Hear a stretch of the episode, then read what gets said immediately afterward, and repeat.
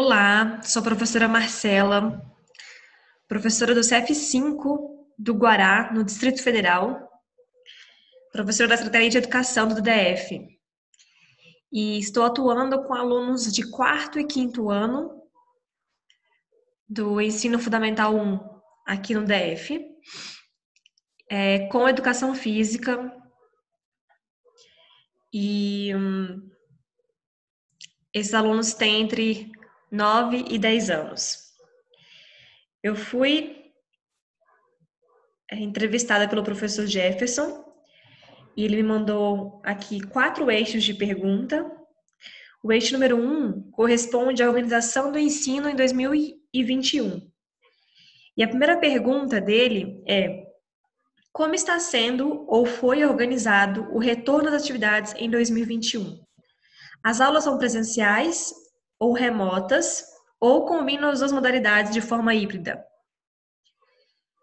Então, Jefferson, é, o, retor o retorno em 2021 das atividades, em 2021, foi organizado pela Secretaria de Educação de forma remota. Decidimos, eles decidiram, né, o GDF decidiu voltar de forma remota, e aí a Secretaria de Educação enviou o documento autorizando o ensino remoto e informando que voltaríamos às aulas de forma remota. E assim estamos até hoje. É, aqui no DF só, só voltaremos depois das vacinas e isso está previsto para agosto.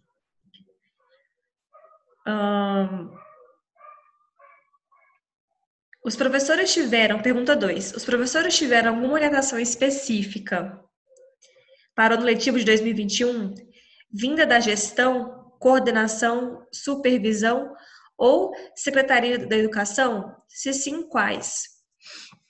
Sim, quando a gente retornou agora em 2021, a secretaria mesmo já lançou um documento é, revisão do currículo. Ele até chamou de seleção de conteúdos do currículo, porque Diagnosticamos muita defasagem escolar, devido ao ano passado também ter sido remoto e ter sido também muito de última hora, então muitos pais até retiraram os alunos da escola. Então, com grande defasagem, a secretaria uniu o currículo do ano anterior ao ano seguinte, de forma cíclica, né? A gente trabalha em ciclos a fim de que esse, os conteúdos mais importantes fossem priorizados e os alunos pudessem sair esse ano com um avanço significativo, principalmente na leitura, na interpretação e na alfabetização, né? Já que eu trabalho com o quarto ano. Aí, então, a própria, a própria secretaria já definiu esse, essa seleção de conteúdos e nós, na escola, nossa coordenação também nos apresentou esse documento e pediu para que nós selecionássemos os conteúdos mais importantes, para que nós fizéssemos diagnóstico para perceber se os alunos realmente estavam alfabetizados ou não. E a partir daí criar uma estratégia, né, para tentar diminuir a defasagem da educação remota. Então, teve essa orientação. É, a partir de agora de 2021 também sugeriram os encontros online síncronos, síncronos, porque eles não eram sugeridos no ano passado. Então teve sim uma, uma regulamentação da secretaria, da coordenação e direção escolar e da supervisão pedagógica, sim. Eles deram os eixos norteadores. E aí, a pergunta 3 é quais são, quais ações de acolhimento e adaptação foram planejadas para os alunos e familiares?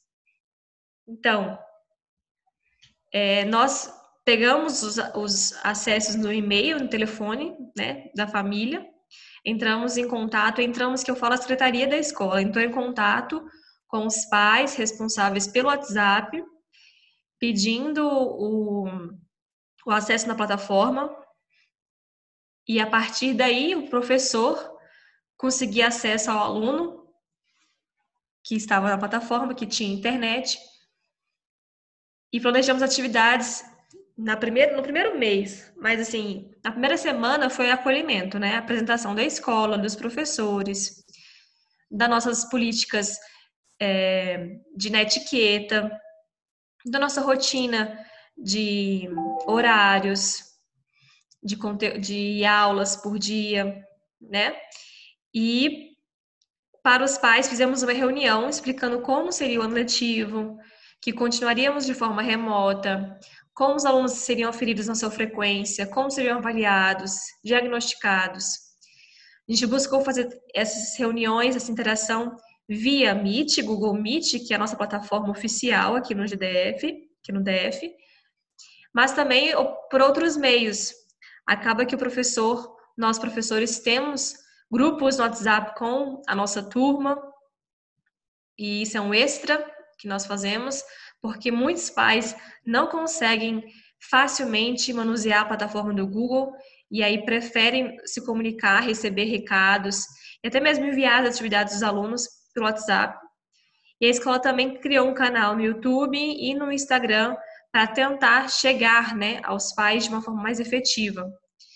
E a gente tem buscado muito isso, porém parte muito da intenção da família de querer é, receber né, essa assistência.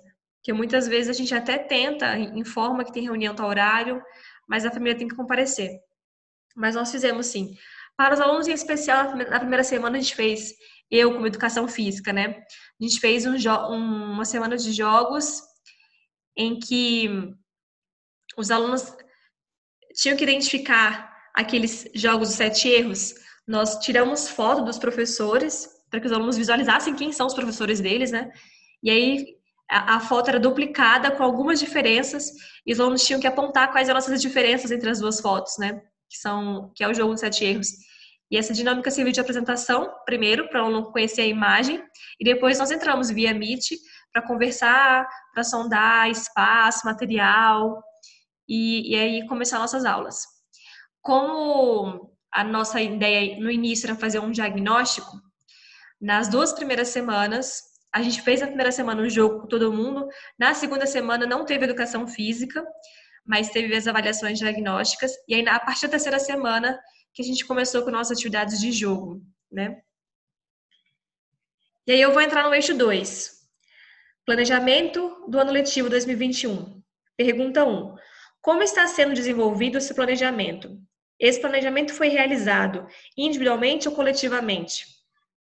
Teve apoio e orientação de algum profissional da escola ou da Secretaria, da Secretaria de Educação? Então, eu, é, o meu planejamento ele foi desenvolvido em dupla com um professor, colega, parceiro, que na minha escola são dois professores de educação física, um do matutino, que sou eu, e o meu vespertino, que é o professor Rafael e nós montamos o planejamento juntos. Esse planejamento foi norteado pelo documento da Secretaria de Educação, que selecionava os conteúdos né, para esse ano letivo de 2021, e direcionado também pela nossa direção, que pediu que nós eh, identificássemos os, os principais conteúdos a serem realizados, selecionássemos e fizesse planejamento de acordo também com o planejamento do professor regente, né?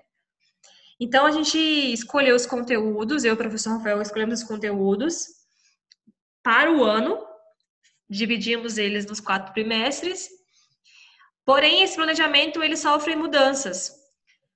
É, a cada quinzena, a cada 15 dias, tem uma reunião entre os professores dos quartos anos e nós, educação física, e também dos quintos anos com educação física, para a gente ir ajustando o planejamento de acordo com o que o aluno está apresentando. Então, se o aluno está com dificuldade de, por exemplo, na alfabetização, a gente propõe também jogos pedagógicos para alfabetização. E aí a gente deixa o conteúdo, por exemplo, de jogo popular um pouco ali é, de escanteio. Mas temos sim planejamento preparado já para o letivo inteiro. Planejamento anual, o bimestral e o semanal pergunta 2. Como você planejou e tem planejado a sua rotina de trabalho? Quais atividades permanentes, sequenciais, ocasionais que serão propostas? Há projetos? Então, tem projetos sim. Nós trabalhamos com um projeto de dos jogos adaptados, que são jogos é, influenciados pela, para, para as Olimpíadas, os Jogos Africanos e os Jogos Indígenas. Só que esses projetos eles acontecem em determinada época do ano. Né? No primeiro bimestre a gente já trabalhou com Jogos Indígenas, no terceiro vão ser os Jogos Adaptados e no quarto, os Jogos Africanos. Esses são os grandes três projetos de educação física. Tá? É... Como você planejou ter planejado sua rotina de trabalho? Minha semana de trabalho é assim. Segunda-feira a gente grava vídeo. Eu e o professor Rafael, nós gravamos vídeos de jogos que possam ser realizados em casa. À tarde a gente edita esses vídeos. Na terça-feira a gente tem reunião de manhã com o grupo do matutino e dos quartos anos, educação física e quartos anos, para fazer esse planejamento quinzenal que a gente fala para vocês, falei para vocês. À tarde, a gente elabora, contextualiza aquele jogo que a gente gravou numa atividade que envolve ali né, a teoria, o saber fazer da educação física. Por que, que eu passei aquele jogo? Por que, que aquele, aquele jogo faz parte de qual conteúdo? O que, que eu posso aprofundar nesse conteúdo? E aí a gente elabora essa atividade, que é tanto na plataforma quanto na atividade impressa, né? A gente faz a apostila e formulário no Google para os alunos com acesso à internet e uma apostila física para os alunos que vão pegar material impresso. Na quarta-feira tem reunião coletiva, sempre com os professores e a direção escolar. À tarde, a gente tem um encontro via Meet com os quartos anos. E aí a gente discute o jogo que a gente vai fazer na semana, pede para separar os materiais e também contextualiza ali um pouquinho daquela prática. Na quinta pela manhã é a reunião com os quintos anos de planejamento com os quintos anos. Na quinta tarde é o Meet com, a, com os quintos anos. E na sexta a gente tira para fazer a correção de atividades, tanto das, da plataforma, quanto as atividades impressas, e para fazer o diário, né? Então, uma semana ela, é, ela tem essa sequência. E aí tem as atividades ocasionais, por exemplo, aqui no DF a gente separa algumas semanas como semanas temáticas.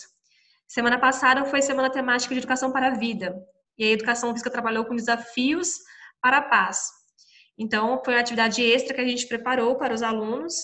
E aí também é trabalho extra, né? Que tem que encaixar nessa agenda aí. São é, atividades ocasionais. É, pergunta 3. Quais materiais e recursos você utiliza para planejar as atividades? Quais recursos tecnológicos? Então, para planejar a atividade, eu utilizo muita pesquisa na internet e e assim vai muito da minha criatividade também. Mas eu, eu olho muito na internet alguns jogos e brincadeiras, pesquiso também sobre os conteúdos que eu vou trabalhar. Por exemplo, esse primeiro mestre a gente trabalhou com jogos indígenas. Então, eu tive que fazer pesquisa sobre a cultura indígena para poder apresentar para os alunos tive que pesquisar sobre os jogos indígenas, e a partir de daí, né, de então, que eu elaborei, criei os jogos de uma forma adaptada para que os alunos pudessem fazer em casa. Então, eu utilizo a internet, sim, para fazer essa pesquisa. E aí, beleza, elaborei o jogo. O jogo, para fazer o jogo, eu utilizo materiais recicláveis. Então, por exemplo, a gente fez o jogo do, do arco e flecha, que os alunos tinham que fazer o estilingue de liguinha e, e tampinha de garrafa PET. Também fizemos o jogo do Rocran, que eles utilizaram um cabo de vassoura e bola de meia. Então, são materiais acessíveis e recicláveis que eles possam usar, utilizar em casa. Porém, para apresentar esse conteúdo aos alunos, eu utilizo do recurso midiático de vídeo, né? Gravo o vídeo com telefone particular, edito com programa de, de edição de vídeos no computador que eu baixei, Aí é, publico no YouTube, porque eu não posso é, mandar o vídeo para os alunos baixarem, porque eles não têm dados suficientes para isso. E a partir do YouTube é que eles têm um link para acessar o vídeo e assistir aquele vídeo, aquele, aquele jogo. Só que a aula não é só o jogo, né? Aí lembra que eu falei que contextualizava o jogo num formulário ou numa apostila? Então, aí eu utilizo do Google formulários para elaborar uma apostila onde eu contextualizo aquele jogo. Então, eu falo um pouco da cultura indígena, por exemplo, explico como acontecem os jogos o que, que são os jogos, as brincadeiras na cultura indígena, falei um pouco dos Jogos Mundiais Indígenas, e aí apresentei vídeos também, imagens para que eles identificassem aquela cultura indígena, e depois apresentei o nosso vídeo. E acrescentei algumas perguntas para verificar se eles entenderam, se eles interpretaram, se eles conseguiram ler aquela, aquela atividade. Beleza. Para receber o feedback das atividades, eu recebo tanto pela plataforma, tanto pelo material impresso, como pelo WhatsApp. Então, é outro, outra tecnologia que eu uso. Muitos pais me mandam os vídeos dos alunos realizando as atividades pelo WhatsApp. Então, tem esse recurso tecnológico também. São esses materiais que eu utilizo, né? Os tecnológicos e os físicos. Pergunta 4. Quais espaços e ou ambientes, espaços presenciais ou virtuais, você utiliza para o desenvolvimento, para o desenvolvimento das rotinas pedagógicas com a sua turma? Os vídeos dos, meus jogos são gravados na, na, estrutura, na estrutura da escola, na própria escola.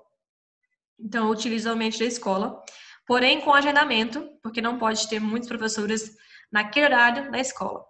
Então, a gente sempre agenda na segunda-feira pela manhã. E,